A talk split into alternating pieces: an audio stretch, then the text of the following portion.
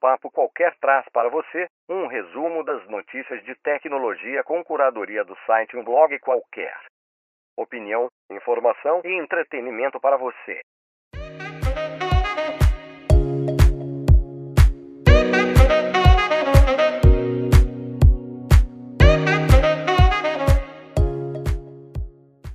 Olá, como você está? Este é o podcast Um Papo Qualquer e você está ouvindo o nosso UBQ Tech News, a nossa resenha mensal com as principais notícias de tecnologia para você ficar informado e em dia com o mundo digital. Nesta edição, nosso clipe traz para você as principais notícias do mês de fevereiro de 2023. E estes são os nossos destaques. Samsung apresentando sua nova linha de produtos. OpenAI anunciando a versão paga do ChatGPT. Lançamento do Google Bard, a inteligência artificial da Alphabet. Microsoft Bing e sua integração com a inteligência artificial. Twitter Blue no Brasil. O possível fim definitivo do Internet Explorer, este guerreiro praticamente imortal. Surge uma estranha marca d'água nas instalações do Windows 11. Elon Musk mostrando quem manda no Twitter. A MWC Barcelona 2023 e a nova identidade visual da Nokia.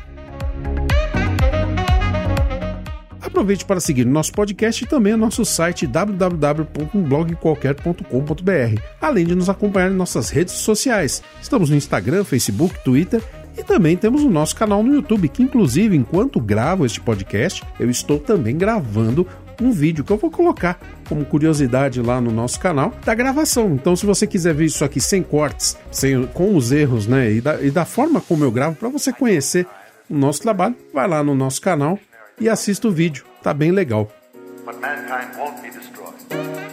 Bora para as notícias. Samsung apresentou sua nova linha de produtos.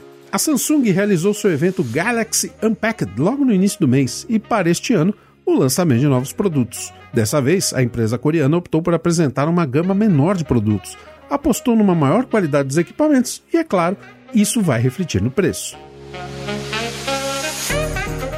foi apresentada a nova linha de smartphones Galaxy S23 e dessa vez o Brasil foi incluído no lançamento mundial simultaneamente com o evento. Quem diria, né? O Brasil normalmente sempre fica atrás, não? ele fica para um segundo momento do lançamento dos telefones, dessa vez não. Saiu lá fora, saiu aqui também. São três aparelhos: Galaxy S23, o S23 Plus e o S23 Ultra. Todos eles vão vir com o processador Snapdragon 8 Gen 2 e a tela com revestimento Gorilla Glass Victus 2. O que vai diferenciar fica aí por conta do tamanho da tela que nós vamos ter no Galaxy S23 6.1 polegadas, todos em Full HD, ok? Com exceção do 23 Ultra, que tem uma tela de 6.8 Quad HD. O S23 Plus vai ter 6.6 polegadas. A capacidade da bateria também varia, e aí vou colocar na ordem para você entender. 3.900, 4.700 e 5.000 mAh. O conjunto de câmeras vai ser para todos igualzinho. Duas câmeras aí de 50 megapixels, mais uma de 200 megapixels e todos com uma câmera 12 megapixels ultra wide, além de uma 10 megapixels telefoto. Memória RAM, todos eles com 8 GB LPDDR5. No caso da versão Ultra, você vai ter aí uma versão com 12 GB LPDDR5 também. Na memória interna, nós temos aí a possibilidade de 128 até 512 GB para os dois primeiros modelos, 256 até 1 TB para a versão Ultra. E os preços variam entre 5.400 até 8.550. São os preços da loja oficial da Samsung, claro que com o tempo isso aí deve baratear um pouquinho. Além dos celulares, temos a nova linha de notebooks Galaxy Book com os modelos Galaxy Book 3 Pro, Book 3 Pro 360 e Book 3 Ultra. Segundo a empresa, os modelos são destinados aos usuários que procuram a conectividade perfeita entre vários dispositivos e potência máxima de computação. As configurações são variadas e os modelos estarão disponíveis a partir de 17 de fevereiro. A versão Book 3 Ultra em 22 de fevereiro e neste caso o Brasil não foi citado. Eu dei uma olhadinha no site, realmente ainda não constam esses lançamentos por lá. A empresa não divulgou quando lançará os produtos por aqui. E até agora, nada mesmo. Próxima notícia: ChatGPT agora tem uma versão paga. O ChatGPT foi muito badalado no último mês, inclusive foi notícia por aqui na edição de janeiro de 2023. Nós fizemos inclusive um podcast sobre isso e muita gente adorou o ChatGPT. Outros torceram o nariz. E é um fato que, entre curiosos, mortos e feridos, seria uma questão de tempo que o serviço ganhasse sua versão paga.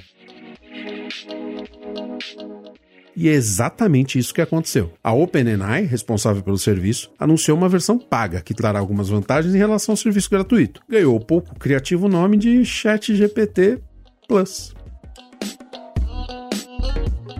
e os usuários pagantes terão prioridade no acesso ao serviço. Além disso, a empresa prometeu como diferenciais um tempo de resposta mais rápido, prioridade no acesso e na aprimoramentos que virão ao longo aí do desenvolvimento do serviço. Inicialmente, a novidade valeu para os Estados Unidos, mas o serviço já foi liberado em outros países, inclusive aqui no Brasil. O serviço está custando 20 dólares por mês, o que dá mais ou menos 105 reais, varia um pouco aí de acordo com a cotação, um tanto salgado para o nosso bolso e principalmente para o meu bolso. Honestamente, por aqui a versão gratuita continua atendendo perfeitamente o nosso objetivo de consultar o sistema. A gente fala algumas consultinhas, umas perguntinhas bobas e a gente não teve problema quanto a isso não.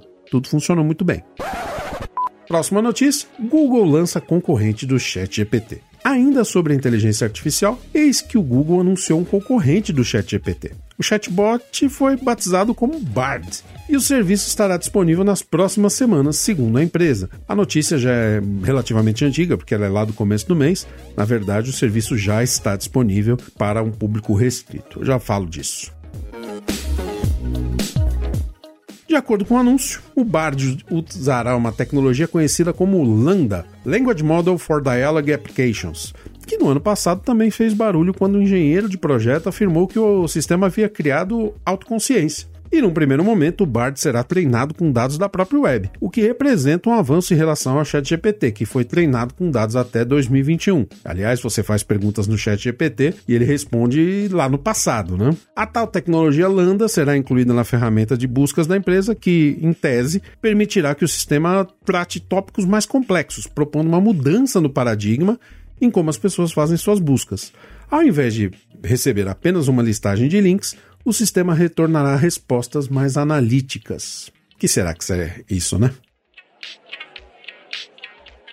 O serviço foi apresentado, mas a verdade é que deu ruim, e bem na demonstração do serviço. Ele simplesmente errou nas informações apresentadas. Perguntaram a ele: que novas descobertas do telescópio espacial James Webb posso contar ao meu filho de 9 anos? O Bard respondeu com uma série de pontos, incluindo um que dizia o seguinte: o James Webb Space Telescope tirou as primeiras fotos de um planeta fora do nosso sistema solar, e isso é meu gato miando, e o erro apareceu justamente aí, não no gato miando, mas sim no fato de falar que o James Webb tirou tirou as primeiras fotos de um exoplaneta. Na verdade, essas fotos foram feitas em 2004 por outro equipamento.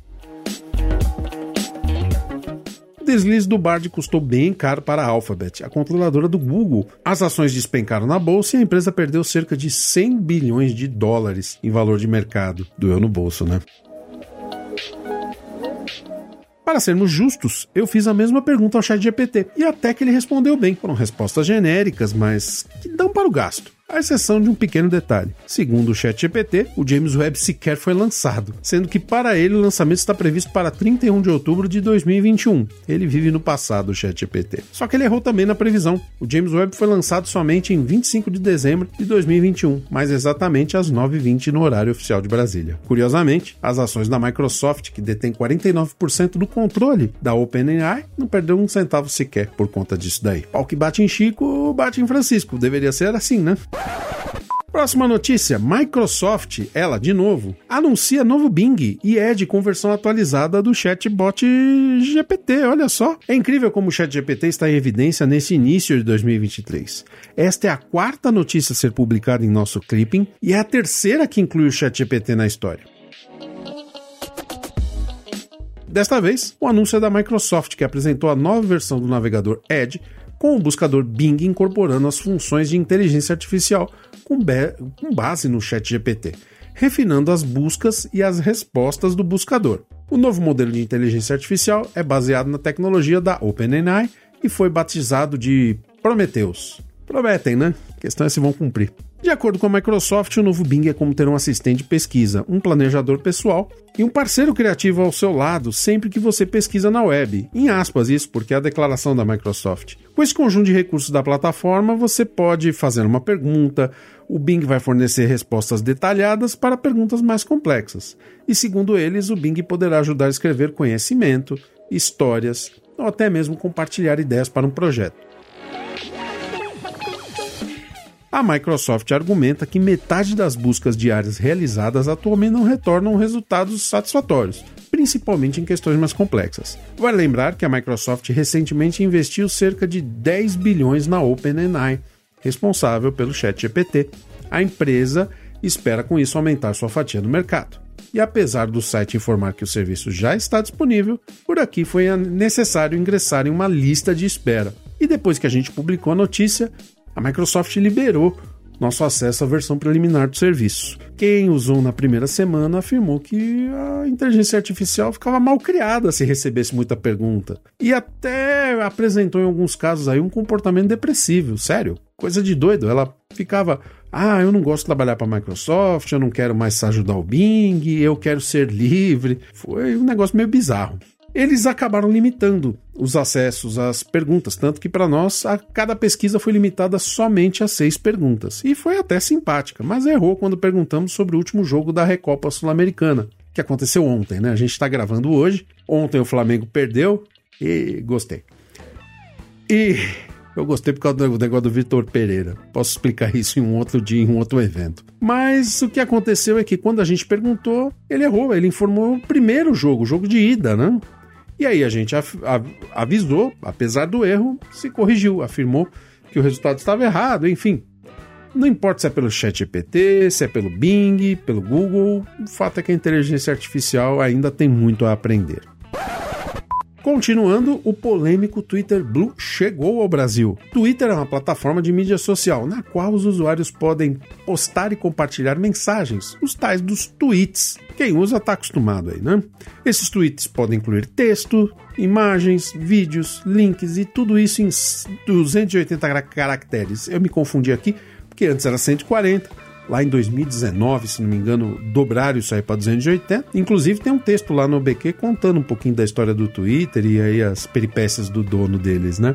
Já vamos falar disso também.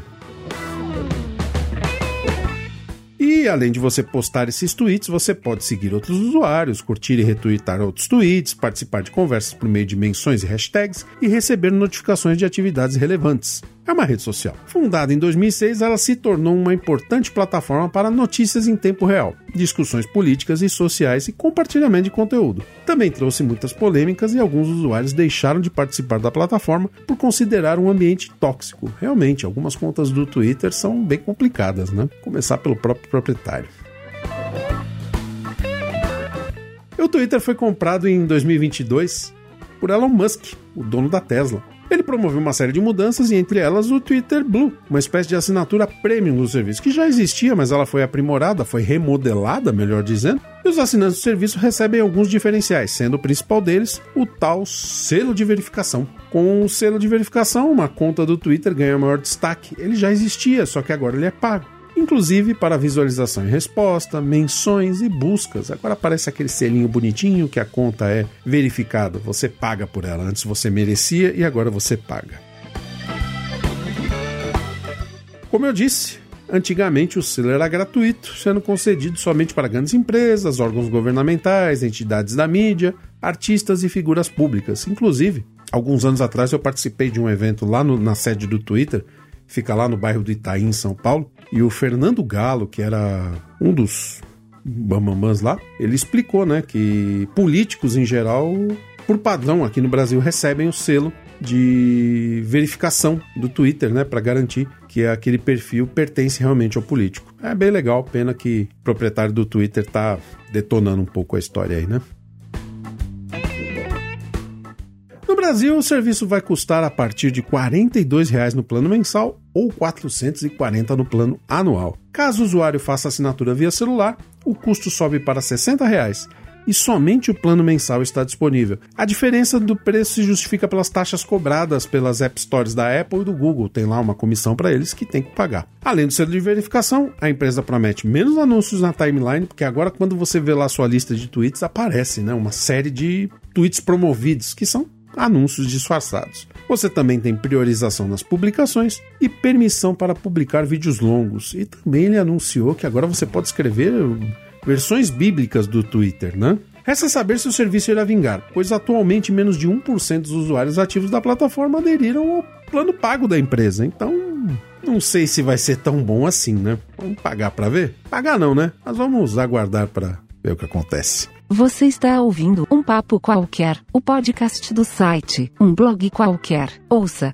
compartilhe e divirta-se. Próxima notícia: o fim definitivo do Internet Explorer. Já perdemos a conta de quantas vezes anunciaram o fim definitivo do Internet Explorer, esse guerreiro, esse sobrevivente. Mas parece que finalmente o quase imortal navegador da Microsoft realmente terminou sua jornada. Apesar do encerramento do navegador ter sido anunciado em junho de 2022, ele ainda está ativo no Windows 10. Ou melhor, estava. No último dia 14 de fevereiro, Através de um comunicado, a Microsoft liberou uma atualização do sistema, desativando permanentemente o aplicativo que surgiu lá no distante ano de 95, como um aplicativo adicional para o Windows 95 no pacote Plus. Havia uma concorrência entre o Internet Explorer e o Netscape Navigator, você tinha que pagar pelo Netscape, depois que ele ficou gratuito, né? Imagina, você tinha que pagar para ter um programa para você navegar na internet. Outros tempos, coisa de louco.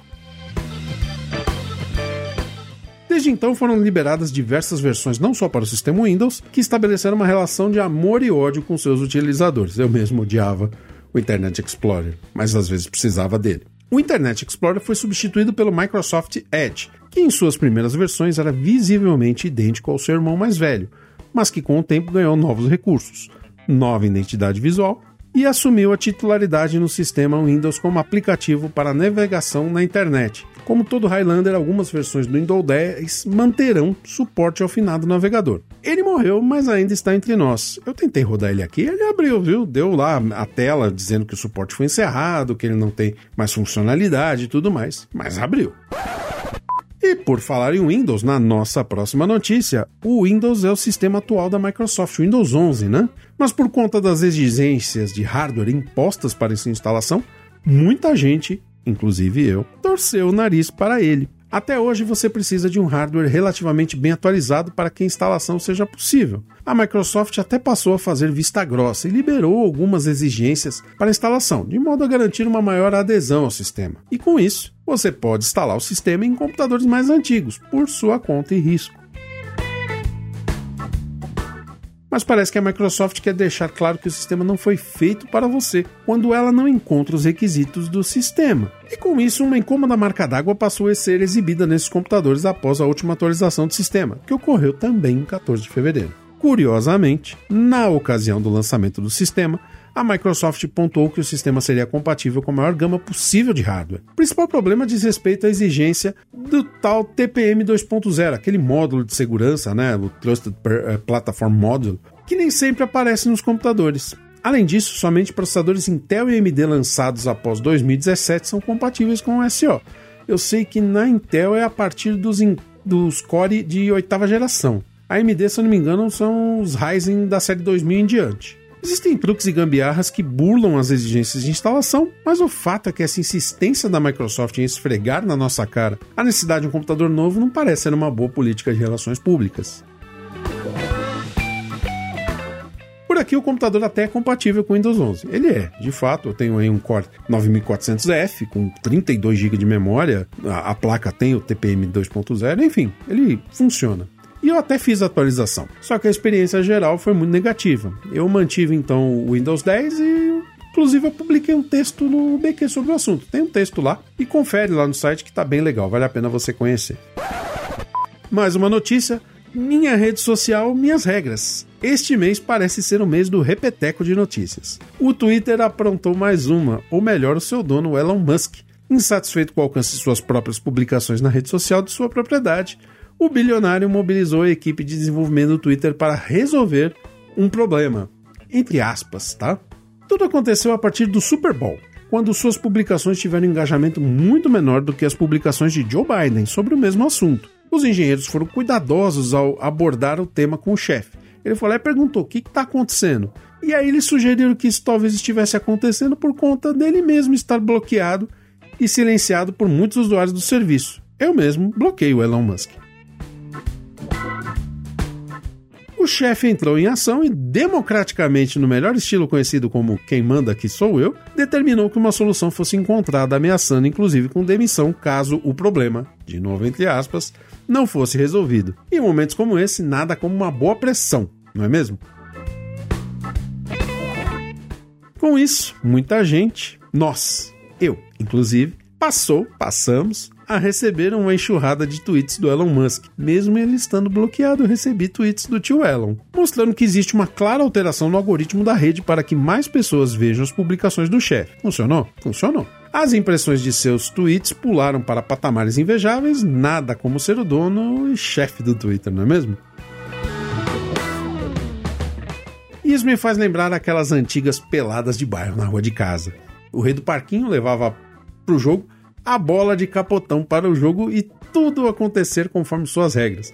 O dono da bola é quem definia tudo. Qual lado o time ataca, ainda mais se era uma Hulk, né? Que era ladeira, né? Tinha o, a, o campo de cima e o campo de baixo. Qual o tamanho do gol, se você colocava os chinelos lá para definir, e se ele não estiver gostando do jogo, vai embora e leva a bola junto. Simples assim. Tio Elon é uma criança, né?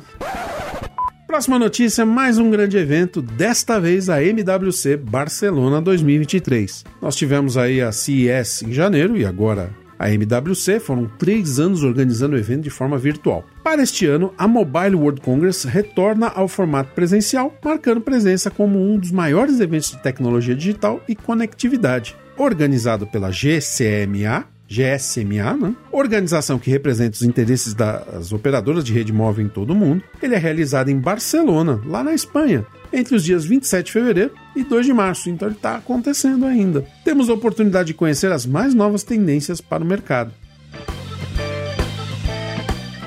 Nas palavras da própria organização do evento, e aí abre aspas, a MWC Barcelona é o maior e mais influente evento para ecossistema de conectividade, seja para uma operadora móvel global, fabricante de dispositivos, provedor de tecnologia, fornecedores, proprietário de conteúdos ou simplesmente interessados no futuro da tecnologia. Todos precisam estar ali. Fecha aspas. Esse congresso ele está organizado em torno de cinco principais temas, né? Então nós temos lá aceleração do 5G, tecnologias imersivas, abertura das redes, fintechs e digitalização.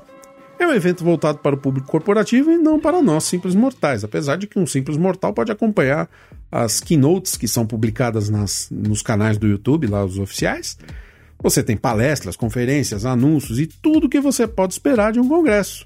E sempre temos alguns destaques de produtos, serviços durante o evento, trazendo novidades que possam ser interessantes para nós. Inclusive, a próxima notícia foi anunciada na MWC. No momento que estamos gravando essa edição, o evento ainda está rolando, como eu já disse agora há pouco. Caso surja alguma grande novidade por lá, a gente fala sobre ela na próxima edição do nosso BQ Tech News. Combinado? Nokia muda sua identidade visual, nossa última notícia do dia, ou desta edição. A chamada para esta notícia é quase um clickbait. E isto porque estamos mexendo com uma empresa que em quase 60 anos manteve sua identidade visual intacta. Mas não estamos falando da marca de celulares. Espera aí que eu explico essa confusão. A Nokia realmente foi uma das maiores fabricantes de telefonia móvel do mundo e foi referência durante anos, principalmente no final da década de 90 até meados dos anos 2000, quando você tinha aqueles celulares indestrutíveis, né? Mas com o surgimento do iPhone similares, além da aposta no falecido Windows Phone, que Deus o tenha, a divisão de celulares acabou sendo vendida para a Microsoft, que posteriormente descontinuou a produção de smartphones. Uma outra parte da empresa, voltada para equipamentos e serviços de telecomunicação não tem mais nada a ver com a venda dos smartphones e celulares. Isso porque, quando a divisão de celulares foi vendida, houve uma separação, continuou existindo uma Nokia voltada para sistemas de telecomunicação e a parte de celulares foi para a Microsoft. Hoje a fabricação é licenciada para a HMD Global, que usa a marca Nokia em seus dispositivos. Tem vários celulares Nokia e dizem que são bons. Aqui no Brasil, curiosamente, só chegam os mais básicos, mas uma escolha de, de mercado, né? uma estratégia da empresa. De acordo com o CEO Pekka Lundmark, eu espero ter falado certo isso, a mudança na tradicional marca da empresa busca tornar mais claro que a Nokia é uma companhia de, entre aspas, inovação tecnológica business to business, o tal do B2B, com foco na nuvem em telecomunicações, deixando de lado um pouco os celulares e smartphones. Então, o próprio presidente da, da Nokia né, diz que não há uma sintonia aí com a fabricante HMD celulares. E de novo, o Tom Mia. Resta saber se os celulares manterão o antigo icônico logotipo. Você está ouvindo um papo qualquer. Entretenimento, informação e opinião para você. Então é isso. Este mês ficamos por aqui. Até nossa próxima edição. Eu espero que sem meados do Tom ou do Bola, com mais notícias no mundo da tecnologia e informação. Deixe seus comentários e opiniões para que possamos melhorar cada vez mais nossa curadoria de conteúdos. Não deixe de acompanhar a próxima edição do BQ Tech News. Tchau! Curadoria de notícias do site Um Blog Qualquer é feita a partir da análise do que é publicado na mídia especializada. Eventualmente, erros e omissões poderão acontecer e assim que localizados, trataremos de corrigir estes problemas nas edições futuras. Desde já, obrigado pela sua paciência e sua audiência.